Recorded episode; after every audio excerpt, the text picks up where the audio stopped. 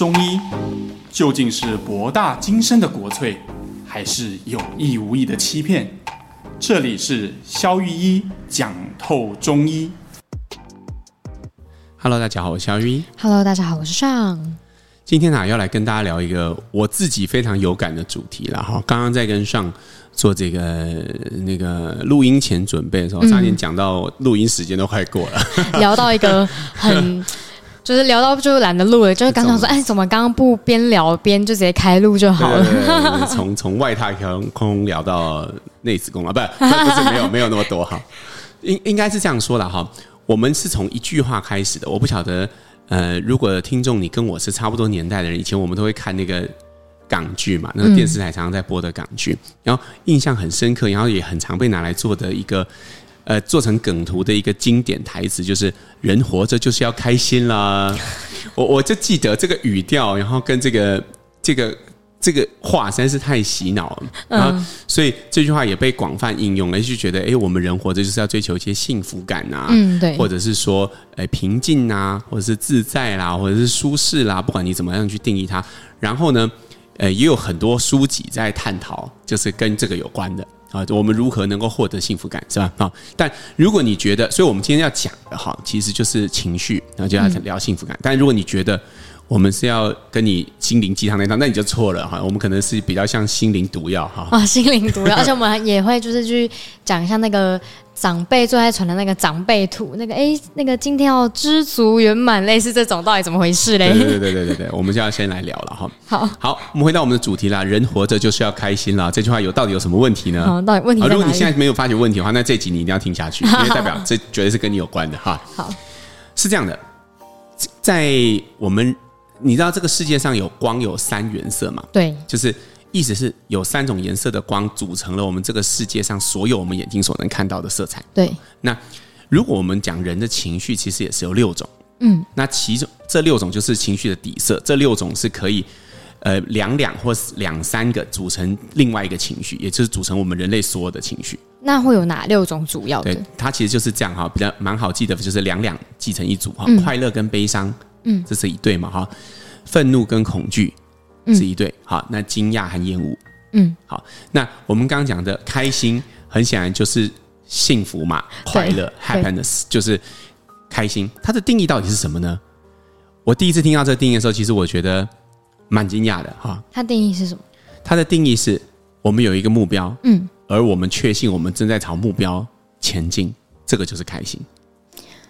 很多人都会觉得说，我没事干就是开开心心啊，就是无忧无虑最开心。啊，对呀，这就是矛盾的地方。可你想想看，无忧无虑是真开心吗？你看这些话都是谁在讲的？就是有忧有虑的人在讲的啊。有忧有，那倒是。他们幻想着，比如说啦，哈，现在不是很流行说财务自由嘛？哦，对，财务自由。对对，就是说，呃，有一天你可以不用工作嘛，靠着某种呃叫做被动收入的东西啊，你就躺在家里嘛。但你会发现，奉行这个理论的人都是做不到的人。嗯，因为他们会幻想。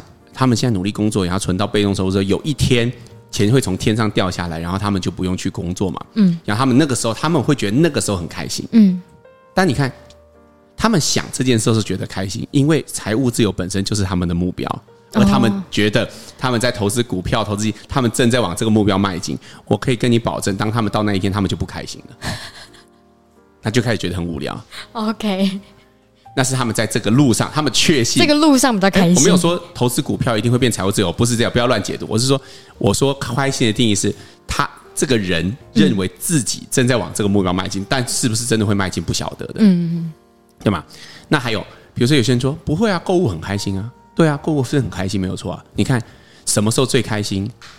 就是当你很想买，然后买到。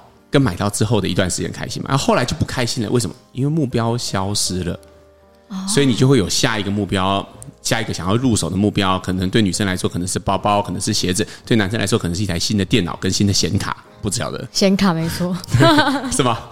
但确实，所以所以购物狂就是这样产生的，因为他的目标会不断的被更新。所以他可是他每次确实只要有想买的东西，要去买去满足，他就会获得开心的感觉。所以他以为是那些东西让他开心，但实际上是因为人有一个目标而一直朝向这个目标前进，的那份确信自己往目标前进的感觉，让他开心。嗯，所以如果以购物消费作为开心的人，他永远都不会有真正开心的一天。那你觉得怎么样才能一直延续这样的开心感？就是不以那种物质上来定义的话，所以很显然，你这目标不能太容易达成，对吗？哦，比如说，如果你说，呃。现在不是很流行所谓的小确幸吗？哦，对对，小小的开心就是小小的开心的意思嘛。对对对，那就是人家确幸这两个字多么的文青，多么的诗意，它其实就是开心嘛。嗯、对，那小开心是怎么造成？比如说，哎，夏天吃碗冰，午后散散个步啊，对对对，享受微风哈，慢活生活，慢活生活就开心嘛哈。OK 的，这没有什么太大问题。但是他这种开心显然不能维持很久，所以他只能是小确幸嘛。嗯。那你想要有大确幸，或者说大的幸福感，或无与伦比的开心，嗯，那会是什么呢？那可能会是，呃，一个比较大的目标。比如说像我们刚刚提的财务自由，可能是一个目标，很大的目标。你可能要努力三四十年，终于。所以当你获得的那一刹那，也许你会有比较剧烈的开心。嗯，有些人买车买房之后会觉得自己人生进阶嘛，五子登科不是吗？哦，就是那个，对对对，那个 rank，对吧？嗯，那个为什么开心？因为他的他更难达到嘛。对，你努力的。你存头期款的时间要更久嘛？对对对对。那有什么东西可以获得最巨大的开心？就是那种永远做不完的，那就会最开心。所以是跟那种理念相关的那一种，对啊，是永远做不完。呃，国父革命啊，甘地的呃不反抗运动啊，马丁路德金恩的黑白人就是可以共活在一个社区里面的梦想跟愿景，到现在部分达成，但是部分还是有歧视的情况存在嘛？对，没错。所以这就是一个永远都不会。被完全实现的，嗯，那我还认识一个很不错的人，像我们黄医师，对不对？帮侠义会业业配一下，对不对？这个我们才刚从屏东出队回来嘛。那侠义会的宗旨，侠义会是一个义诊组织，是黄医师创的。我们的宗旨是打造身心安乐的社会，这个显然也是可能穷极我们两个这一辈子，可能也不会有做完的一天。对，没错，这件事不会因为我们。去了一两次义诊，甚至连续去了好几个月的义诊，嗯，就可以真的完全改善一群人的生活，嗯，对，所以只有这些目标，我觉得在做的过程中，你会获得非常巨大的喜悦，嗯，而你会会发现这些东西通常都是无形的，嗯，因为有形的金额再怎么高，都是一瞬间的事情，对啊，一辆跑车、一台游艇啊、一栋房子，这都都是一瞬间的事情。啊。如果你更厉害，一一辆湾流飞机啊，哦，湾流飞机。像我自己觉得，如果真的很有快乐感的时候，确实当都是无形的感受会比较多，因为确实物质的来去很容易，但却停留的时间不会到太久。但是那个快乐的感动记在脑海里，反而会驻足很久，就会让自己还是会有很有动力去做这件事情。是啊，对，对，真的是这样。所以回头看哈，人活着就是要开心这句话有点奇怪嘛。嗯，因为下一句你紧接着要问的就是，那你的目标是什么？对，因为你想要快乐，你就一定要有目标。没有没有目标的快乐，嗯，因为只要没有目标就没有快乐。但呢，在有目标的过程当中呢，就是人呢不是会有很多情绪嘛？刚刚一开始讲那六种，然后我刚刚注意到一个很可怕的事实，就是说快乐、悲伤、惊讶、厌恶、愤怒、恐惧，居然有大概一二三四五分之一吧，还是四分，反正就大概有一半是不好的。为什么会这样？哦，精确一点来说哈，这六种里面有一种半是正向的，有四个半对是。负向的，我们先用大家定义的负向，我们来清点一下。一个，但开心快乐 （happiness） 这个是正向，正向这没问题。那还有那半个在哪呢？就是惊讶。惊讶的意思是，就像我们刚刚定义快乐，我们现在来定义惊讶。惊讶的意思是现实和呃预期的差距。嗯，哎，可是这样是快乐，没有有惊喜嘛？对不对？也有惊恐。惊喜是什么意思？就是现实。结果比你预期的还要好。比如说，哎，你这个木讷的男朋友已经三交往三年了，都没有任何动作，跟他呆头鹅一样，就突然在你的生日的某一天。哎，他竟然在餐厅就突然求婚，而且把他还把你的所有亲朋好友都叫来，这叫什么？这叫惊喜。喜就是说，哎，你本来预期这男朋友应该没救了啦，就是个木头来的。哎，结果没想到他这样表现的比预期的好嘛，这是不是表现和预期的落差？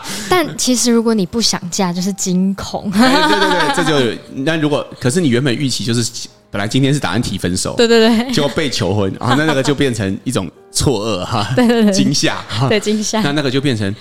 呃，你的现实其实比预期来的低嘛。对，没错。所以我们说这是半个，嗯，也有可能是惊喜，也有可能是惊恐，对吧？对好，那呃，剩下的四个半，嗯，比如说愤怒、恐惧、厌恶，还有我们刚刚说的惊讶的另外一半，对对，是不是都变成其实都反而是变成是呃负向的？对。那为什么人的情绪原色里面有这么多负向情绪呢？对啊，明明就是大家都活的，不是说是要开心吗？活着就是要开心吗？对，今天就这一段贯贯穿全文。对啊，那、啊、有那些负能负能量的情绪，到底用途有有什么？是吗？我们就会想，那那些负向做什么用？竟然会让我们这么不爽，嗯，所以显然情绪的目的，就情绪的功能，应该这样说，情绪的功能不是让我们爽的，嗯，它是提供了某种功能性的，嗯，比如说人为了会追求快乐，他就会去定义。定立目标，对，没错。然后，因为要更大的快乐，他就会定立更大的目标。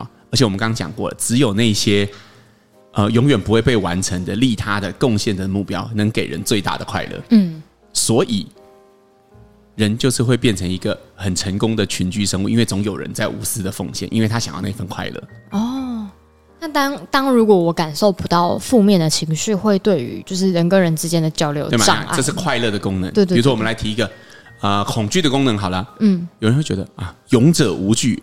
我们说啊，不要恐惧哈，我们要直面我们内心的恐惧。我们今天这一集专门来破除这些 bullshit 哈，就是其实恐惧是有功能的。你想想看，如果你站在一个呃十万年前的原野上，你眼前突然出现了一只美洲狮，嗯，虎视眈眈的朝你扑过来，好，这个时候你心中发生什么事？我们先按一下暂停键，好，来看一下你的心智模型发生什么事情。第一。我们每一个人都会像狗狗一样有一个舒适的区域或领域啊，territory，就像是比如说狗狗，它会用一泡尿去 就是围出自己的区域嘛。如果你踩进去，哦，那不得了，它会跟你翻脸的哈。对，那人不会用一泡尿去圈出自己的领地了。嗯，但是我们心里也是有领地的，对吧？嗯，对。一旦人踩进来之后，我们就会觉得不舒服。嗯，好，那我们这个不舒服就可以一分为二。当对踩进来的这个人或这个东西比你还要强大的时候。那个情绪就会是恐惧，感。好，就像刚刚那只美洲狮，哎，显然它在原野上，你手无寸铁的情况下，它其实是比你还要恐惧的，是吗？对。但是如果踩进来的东西是只蟑螂，假设你不怕蟑螂，蟑螂也很恐怖啊。对对对，那怕蟑螂就代表他，你觉得他比你强大嘛？对对对。但假设你不怕蟑螂，你就会你就会一脚踩死它嘛？你会觉得这什么怎么那么脏的地方，怎么会有蟑螂？这样。那这个时候你就产生的情绪叫做愤怒。你看哦，确实会因为力量对比而产生不同的情绪，这个很有趣。假设你手无寸铁对美洲狮，这时候你铁定是恐惧，是吗？嗯。可是你有没有看过那个那个呃侏罗纪公园的电影？当有些人拿着猎枪，嗯，或在那个飞机或者是坦克车上的时候，他们会以猎杀恐龙为乐。哦，对对对对。为什么？因为那时候他觉得他的武器武装比较强大，恐龙没有办法奈他何，他可以。碾压恐龙，他反而会觉得很爽。嗯，这时候他就反而产生的那种感觉，就是一种虐杀的快感啊，人人性的邪恶。对，所以你可以想象，人确实会因为力量对比，我们会产生完全截然不同的情绪。而这些情绪有什么用？第一，如果美洲狮扑向你，你会跑啊。嗯，这个恐惧的情绪从杏仁核发出来之后，它会传达给下视丘，然后就开始下视丘分泌一大堆激素，促使肾上腺分泌肾上腺素。这个就像火灾可以搬冰箱一样，这时候就有人开始，就你会疯狂的跑起来，跑得比你平常任何一个时刻都来得快，这种求生意志突然变很强，是吗？它就可以帮助你躲过危险。所以不管是愤怒还是恐惧，它其实都是可以帮助我们躲过危险或解决问题的。嗯，对啊，看到弱小的人进来，我们消灭他，我们的愤怒帮助我们有能量消灭他，是吧？对，没错。那我们就可以躲过一些嘛。嗯。对啊，比如说有人拿刀子，假设你是个领主，有有你的手下拿刀子挑战你，嗯，可是你知道他打不过你，这时候你就把他干掉嘛，嗯，那这个时候这份愤怒就可以给你能量，就把他干掉，嗯，所以你不够激动，可能就干不掉他。没错，但现在很多人还是会很讨厌自己拥有这些情绪，然后反而会很去压抑他，比如说就是恐惧跟愤怒，他们会很想要倾向让自己就是就是说我我要平静，我要 peaceful 的心灵，这是有可能的吗？呃，事实上是没有可能的，完全追求没有情绪波动，或者是追求呃，只只喜欢正向的情绪，其实在我看来都是不太健康的哦。我举一个很极端的例子，好，什么人只有正向情绪？精神分裂症就是只有正向情绪。通常精神分裂症有一种很常见的类型，就是主宰者，就是看他的信仰。如果是信上帝，就会觉得自己是耶稣哦，世界都是他创的。然后他跟你讲的话，就是他他他创造这个世界，跟指挥你做什么，指挥你做什么。因为在他眼里，你们都是他的子民。哎，你仔细想想，这不就是你最想要的吗？嗯，完全不会理会世界上的任何眼光和任何回应，坚持认为自己相信的是对的。嗯，然后也认为自己是有价值的。嗯，也有十足的自信。也有被讨厌的勇气啊！被讨厌的勇气。哦，我不是故意要表那本书啦，但是我真的不是很能认同这这些心理学的范畴。就是其实是真的嘛，嗯，就是其实情绪有一个，从这边我们可以总结出，情绪有个目的，它让我们可以融入这个社会。嗯，我们都很讨厌被别人批评之后，我们会难过，对啊，会自责，会自我评价低下。但是有时候也是借由这一句反问：诶，我们真的是这样的人吗？我们会变成更好的人，或我们更能融入这个群体。哦，所以等于说，如果情绪都没有的话，反而会很像疾病那样，就他还没有办法跟人协作嘛，就怪怪的。是啊，哦，像精神分裂症显然不能工作嘛，对，没错，也显然无法生活自理，因为他觉得他是耶稣啊，他为什么需要吃饭？他他耶稣哎，他怎么需要工作？嗯，那这不是你最想要的吗？就是人活着为了一个理想而存在，嗯，为了一份信念而存在，完全不需要任何世俗柴米油盐酱醋茶的束缚。嗯，但真的吗？事实上就不能是这样嘛？嗯，对。所以显然完全没有负向情绪的人是无法存活的。可是现在很多人在提倡那个，比如说什么正向思考啊，就是说，哦，我最讨厌正向思考。对，就是很多人比如说像假设啊，就有时候在聊一些心情，然后有一些朋友或者亲友多少会说啊，你就不要这样想啊，这就没什么啊。然后啊，一些事情就是会那个什么船到桥头自然直啊，哦、对对对这种这种。那个哈、哦，有一个经典的那个呃。那个故事嘛，就是说，当人打你右脸颊，你不但不能生气，你还要把左脸颊贴上去给他 打，有毛病？对吗？就是有神经病嘛。这个就是显然你不会有恐惧嘛，嗯，你也不会有愤怒嘛，嗯，然后你就是觉得很平静嘛，嗯。但是这有什么问题？你就不会去做出适当的反应啊？哦，或者是就算是悲伤，看起来是一个很弱小。我们刚刚前面在聊那个。脑筋急转弯嘛？哦，对，我们那个悲伤，那只蓝色的，从头到尾看起来都很忧郁、很难过，很忧郁嘛，都很难过嘛。可是，其实那个影片，如果你有兴趣的话，你把它看完，它也是一个关键的角色嘛。对对对对。如果没有那份悲伤，就没有成长。对对吗？一个小朋友，你看嘛，他就是本来是个小小孩，只有正向的情绪，他也喜欢那样的自己。对。就当他成熟，他发现哦，原来所有的情绪一起在他生生命里面流动，他才变成一个不是一个女孩。对对吧？是变成一个，就是变成一个成熟的人。对，一个成熟的人的表征就是可以允许这些负向情绪的流动。嗯，所以我我是非常赞成大家去把这些所谓的负向，其实它根本不是负向，它其实就是它就是一个情绪而已。正负向其实只是你给它贴上的标签而已。嗯，它就是一个情绪，它都有它的功能的。它的目的就不是要让你爽，回到我们刚开始，它不是要让你觉得很开心、很幸福，它是让你。的人生可以更更好的工具，所以这样听起来感觉那种很过度正向，或是很比如说很知足啊那样子，知足这个词这样对吗？就是会不会很停滞，反而会变得很停滞？对啊，你看啊，这句话就显然矛盾嘛。你现在应该有这个眼光，什么叫知足常乐？那个长辈图上面最常写。对啊，知足常乐，真的吗？我们刚刚说快乐是什么？快乐不就是有一个目标，而我们确定在往那目标移动？嗯，那知足就是没有目标了。因为现在都很好，所以不用定新的目标。那你怎么会快乐呢？所以不可能的，放放弃这种无谓的想法吧，这是不太不太容易的。嗯，好。你如果觉得哦，这很功利啊，我又没有一定要赚钱，谁跟你说目标一定是赚钱？嗯、我们刚刚讲过了，目标可以是公益的，可以是慈善的，可以是大爱的，可以是贡献的。嗯、这个事情也是这个世界还需要你去做出很多不一样的事情，对吗？对。哇，真的蛮酷的。所以主流在推崇的那些啊，平静的心灵啊，等等等的，其实有时候角度好像就我自己的感受上是反而有体会到一种压抑感。嗯，是啊，对，是没有错的。我觉得那个其实很多，要么就是你说的压抑，要么就是另外一种，就是麻木。哦，麻木。因为如果你长期这两个有什么差异？压抑是你有感觉到情绪，但是你把它压下去，嗯，让你不感觉到它，或让它不会困扰到你。那另外一种麻木的意思是。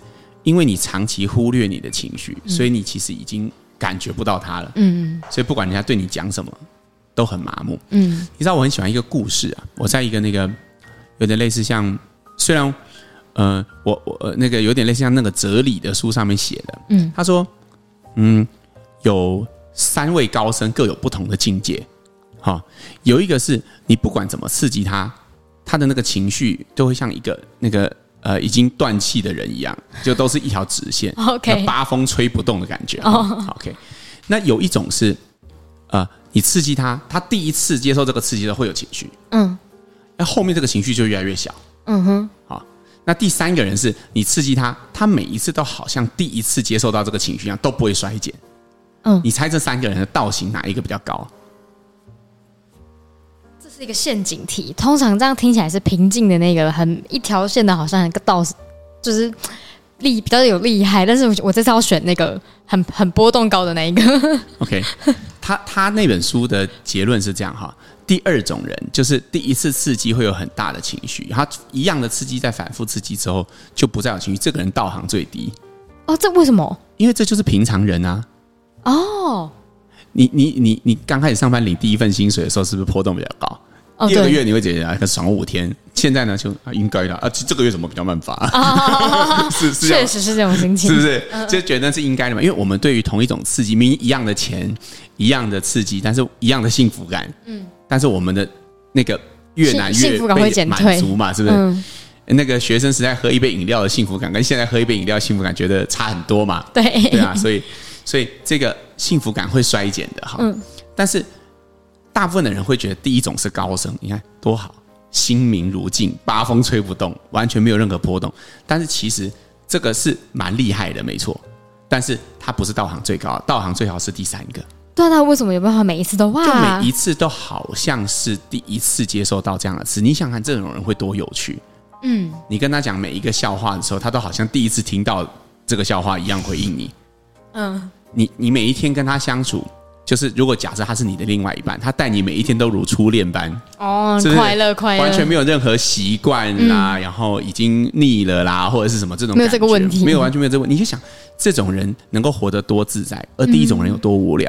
哦，对，啊，对，我们是人，我们都渴望变成第三种人，我们也都渴望我们的生活中的其他人是第三种人，嗯，是吗？就是我们录这个节目录了这么久，我们也是慢慢会递减嘛，是吧？就是说不是流量递减，是我们自己的热情会觉得啊，好像每几行录起来都差不多，嗯，但是我们也一直在想办法刺激我们两个人，怎么样让这个节目听起来，你不管从哪一集进来，你不管从哪一边上车的时候，你都觉得这是一个有趣的节目，对，没错，对啊。然后我们在看病，我们一定有一天一定有第一个。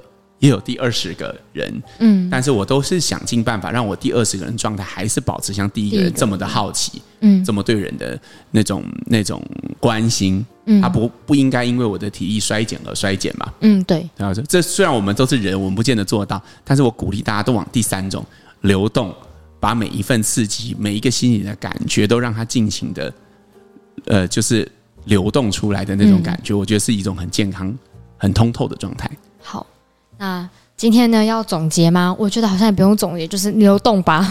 对，就是我们，如果你只收到一件事情，就是让你的情绪流动，因为它里面可以给你很多能量，也可以给你很多讯号。嗯，好的，那我们就直接进入本周留言的时间。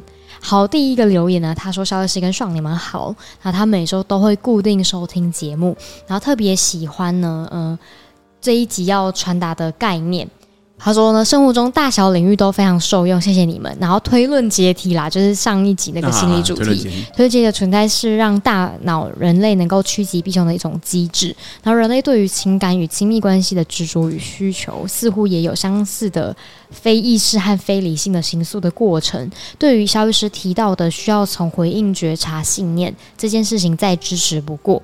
继续往前走，不断的遇到复杂多变的外界刺激，才能在不管过去或是未来相似的情境中，发现自己一点一滴的变化，然后也才有修正滤镜的可能。哦，这个总结真的做的蛮好的，然后呃，我觉得也蛮切合我们今天谈的主题啦，就很很刚好了哈，就是说，其实有时候觉察自己的情绪，其实也是一个很好的切入点，嗯，去看到自己的滤镜哈。呃，如果你还不知道什么是滤镜的话，你可以回头听我们那一集，就是关于推人阶梯信念信念那一集，啊、就是呃，因为我们上次的观点是。我们需要从旁人，因为我们滤镜看不到嘛，对的，所以我们需要从旁人的回应去看到。对，没错。还有一个点就是可以从情绪去看到，嗯，因为情绪会蕴含一些资讯。嗯，我举例哈，以前有一个人跟我分享说，她男朋友每次打她，她都会觉得，呃，我的一个朋友哦，吓到，没有一个组织觉得很奇怪，呃，到底是谁这样的？对对对对，她男朋友每次打她，她都觉得很生气。嗯哼，我说，你感觉到的真的是生气吗？啊，他他回答什么？是，然后后来他就觉得他其实是害怕，是害怕。但是你看，人一旦错估了情势，错认了情绪，嗯，他把他那个激动的情绪弄成愤怒的时候，他就会觉得他比他强大，所以他不用闪，他不用离开这段关系。哦，她男朋友需要靠着他，需要帮他生活。哦，OK，那就会让他一直停在这段关系里面。但是，一旦他感觉到这份不不是愤怒，而是恐惧。他就要走。虽然她是个职场女强人，她也会受伤，她也需要被爱。这个时候，她会做出正确的选择。嗯，所以觉察自己，正确的觉察自己的情绪，然后把我们今天呃在谈的情绪里面的资讯做一些充分解读的时候，你可以获得一些其他的选择，也是一个觉察的方向。嗯，对啊。好，下到好，呃，下一个留言他问说呢，他想要请教儿童自闭症的问题，他想问邵医师哦，中医是否有？呃，儿童自闭症相关的治疗，因为小孩子现在上那个小学的特教班，情绪起伏比较大，然后具有一些攻击性的行为。我我觉得这个，嗯、呃，我我认为哈，情绪的问，哎，怎么又是跟情绪有关？这个情绪的问题哈，其实坦率的说，我觉得目前我这是我个人的看法，就是说，在身心科他们的一些分类是有其道理的，那些药物大部分也可以达到。呃，一定程度的缓解跟抑制，嗯，嗯，但是我总觉得，呃，就像我这一集的观点，我不认为有任何情绪是没有功能的，嗯，他确实可能都在表达一些，他确实都在表达一些事情，所以，呃，这个其实这个观点其实有很多医界的人士有相同的看法，比如说像我知道像许瑞云医师，嗯，对，啊，一个身心灵的医生，对，包括他先生。啊，也是一个医生，他们都是比较站在哎，其实特定的疾病其实是和一些特殊的心理状态跟一些特别的议题有关。有关系。好，所以我觉得除了接受正常的身心治疗跟中医的治疗之外，中医也会对某些情绪有缓解的效果。但我觉得，其实朝向哎，这个情绪它的功能究竟是什么，去做一些探寻，甚至一些咨商，我觉得其实都是会有帮助的。嗯，了解。好的，那来再来念本周的最后一则留言。他说：“肖医师跟爽你们好。那他从几年前啊接触到传统武术之后，由于有那个阴阳、五脏六腑、经络以及五行等观念，开始对呢中医感到非常的好奇。那感谢你们提供那么棒的频道，然后令每一次的就是集数都很有让他期待的感觉。这样，然后最近看了一些书，然后内容是介绍不同时辰对应较为活络的经络，还有介绍相关的养生。”之法配合书中的方式，真的有觉得身体比较舒服。医生有没有建议，除了春夏秋冬或特别的节气与人体的关联以外，在一天的单位变化之中，在人体在中医的角度，能够怎么样顺应天时，然后更健康的生活？就一整天这样、嗯。你刚刚提到的那个呃，就是一天当中，大概我们都会切一个时辰啊，就是两个小时循行的一个经络，那个那个理论叫子午流注啦。如果你有兴趣的话，哦、对对，还有标题。对对对，那个其实就是嗯，诶，呃就是有人有这样看法。那我觉得，如果你照着这个做法去，比如拍打经络啊，你觉得是对你的身身体是有更好的，那我觉得那就那就去做吧。嗯，但。我觉得其实我反而想要讲一个反过来的，就是说，子午流注其实，呃，它的应用其实只有少数的几个时辰是比较，我认为是比较显著的啦。大部分其实并没有那么的临床相关性不是那么高。嗯，所以我只是提醒哈，就是如果说，哎，你觉得哪些时辰做起来怪怪的，哦，那就不要，那就不用做，也没有一定要去啊奉行这套理论。嗯，因为我觉得。呃，中医理论有个特色哈，它其实是，呃，哦应该说所有的理论其实都应该是服务于啊、呃、现实的，就是它真的要用起来是好用的。对，理论是为了我们创造一个理论的目的，就是把现实的经验做出一个总结，然后用这个理论可以预测未来。对对对，比如说牛顿，他从运动里面归结出牛顿的三大运动定律，然后你可以借由这样推一个木块，然后你可以推测三秒钟之后它会多快。嗯，对对对。所以我们就是靠这样发明一些火车啊或什么东西的嘛。嗯，对，所以。这个东西是一个理论的创造，就是两部分，一个是总结经验，第二个是预测未来。嗯，那中医的理论大部分都不具备，就是比较具备的是前面这个总结经验，预测未来就比较预测未来，嗯，准度偏低。所以这个就是呃，我我特别强调的，好用的就收下，不好用就不用收，嗯、好，哎，不用硬把你的生活去套在某种理论上面，那是没有需要的。好的，那就分享给这位听众。那今天的留言就到这边，我们下次见了，拜拜拜。